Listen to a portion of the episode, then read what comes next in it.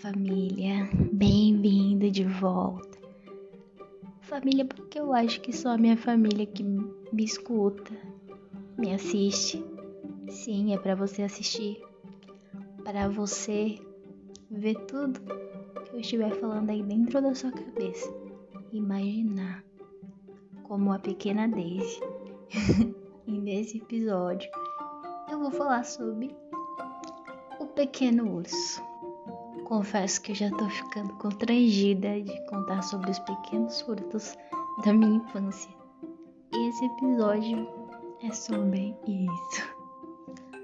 Coloquei como título do episódio o nome de um desenho que eu assistia muito e amava. Também foi um dos primeiros desenhos que lembro.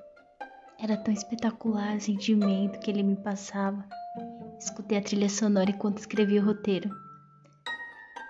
E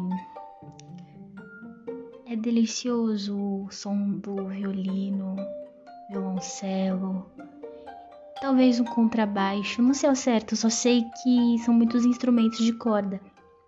Tem um piano também. E é às vezes quando eu quero me acalmar eu coloco a playlist para ouvir. Nessa cena eu tô em casa assistindo o tal do desenho. Minha mãe e meus irmãos estão dormindo, não faço ideia do que me fez ir até a carteira da minha mãe. Puxei uma nota de um real, abri o portão de casa e fui, e fui dormir. fui no barzinho. Quem dera eu tivesse ido dormir. Estaria mais segura fui no barzinho ali do lado de casa. E eu lembro de eu bem pequena, porque tudo era muito imenso, muito grande. Então eu sei que eu era bem pequena. E ali atrás do balcão, escolhendo todos aqueles doces, e era muito doce, que dava para comprar com aquela nota. A gente chega no barzinho e fala: Moça, o que, que dá para comprar com essa nota de um real?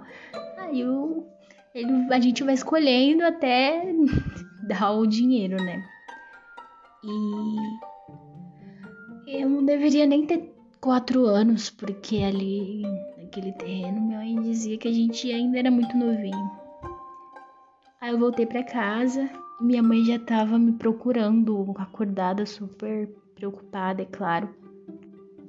Ela me deu uma bronca e mandou dividir os doces com meus irmãos. Nessa lembrança eu não estava sentindo medo em momento algum, nada. Apenas estava fazendo aquilo tudo no automático, como se ali eu, tão criança, fosse naturalmente capaz de fazer qualquer coisa que imaginasse. Muito corajosa. Lembro também do meu padrinho. Ele sempre esteve comigo. Lembro da gente subindo uma rua para ir para casa da minha avó eu segurando uma garrafinha de refrigerante, aquelas gordinhas, que sempre vinha é, na embalagem algum personagem. Eu lembro que era da turma do bairro. Eu acho que é o nome do desenho. Talvez fosse. É...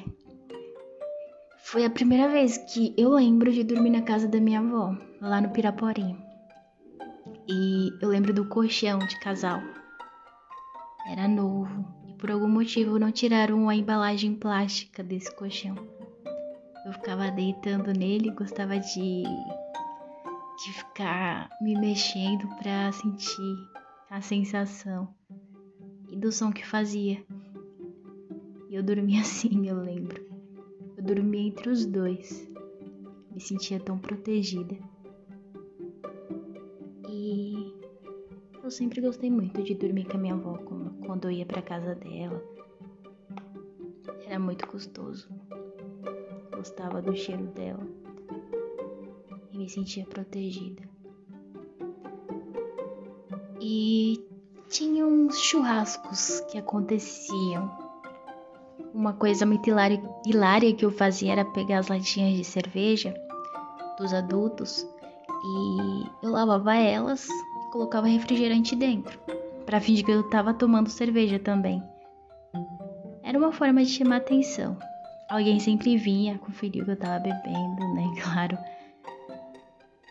É, teve uma vez que meu padrinho, o padrinho Bilu, sim, esse era o apelido dele para todo mundo. Todo mundo chamava ele assim, da família, amigos. Mas o nome dele não é Bilu, é um apelido, lógico. Era Natal e ele me levou em uma festa do amigo, de um amigo dele. Eu fiquei impressionada com uma mesa que tinha nessa festa. Muito colorida, cheirosa. Tinha aquelas frutas cortadas de um jeito tão artístico, tão bonito. Umas flores, imitando flores, sabe? Dia eu quero fazer uma mesa daquela aqui em casa. Quem sabe no Natal desse ano? Eu costumo preparar a ceia junto com a minha mãe. Na infância eu sempre passava o Natal com a minha mãe e o Ano Novo com meu pai. E provavelmente se a minha prima da mesma idade que eu não estivesse lá não seria a mesma coisa. Amava demais a Jéssica. A Dani também era muito engraçada, só que ela já era adulta, já era adolescente. Teve um ano que a gente inventou de pegar um pedaço de bombril da nossa avó amarramos numa linha e botamos fogo e ficamos girando lá na rua, no meio das bombas e dos fogos de artifício. E a gente bebia cidra escondidas. Bom, nem tão escondidas assim. Era uma festa incrível. Quando dava meia-noite era tantos fogos que eu nem conseguia escutar a minha respiração de tão alta que era. Durava uns cinco minutos. E como o céu era lindo naqueles minutos infinitos de cores. Uma lembrança muito gostosa também é eu acordando de uma dessas festas. Dia seguinte, é, o meu pai se aproximou de mim e me deu um beijo na bochecha. Ai, sem eu abrir os olhos, eu sabia que era ele que os pelos da barba penicaram meu rosto. Ele tinha um cheiro amadeirado, um cheiro que ele sempre teve. Minha avó, mãe do meu pai, ela faz o melhor frango cozido com batatas. A cozinha dela tinha cheiro de café, tempero e sabão em pó, porque a cozinha ficava do lado da lavanderia. Lembro dos remédios horríveis que ela me dava quando eu tava com dor de barriga. Lá na sala dela tinha uma árvore de Natal que ela não deixava ninguém tocar. Eu ficava lá olhando ela no escuro. E de dia eu ficava me vendo atrás, através daquelas bolinhas coloridas espelhadas, sabe? De noite eu ela acendia, ela ligava os pisca-piscas. Eu ficava lá sozinha na sala, assistindo elas dançando na árvore. Eu sempre tive muito medo de escuro, então desde criança eu dormia com a minha prima lá na casa da minha avó. Meu pai morava com a minha avó. Tinha vezes que meu medo era tão grande que ela dormia abraçada comigo. Saudade de brincar de Barbie com ela. Agora ela é uma mulher incrível. Se tornou, se tornou professora. Vou contar de uma vez que eu fui para uma chácara na casa da mãe da minha madrasta. Era minha madrasta, de tantas que meu pai me deu era a que eu menos gostava, porque ela não gostava de mim, então eu também não, não tinha por que gostar dela. Acho que nem gostava nem desgostava. Mas ela me tratava um pouco, sabe?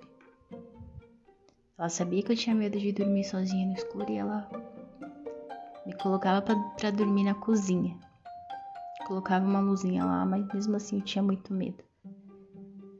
Nessa chácara eu dormia em um quarto, sozinha contra a minha vontade. Eu insisti pro meu pai deixar eu dormir com eles, mas ele não deixou.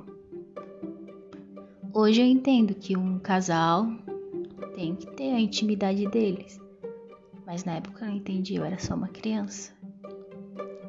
E sabe, eu, eu não farei isso.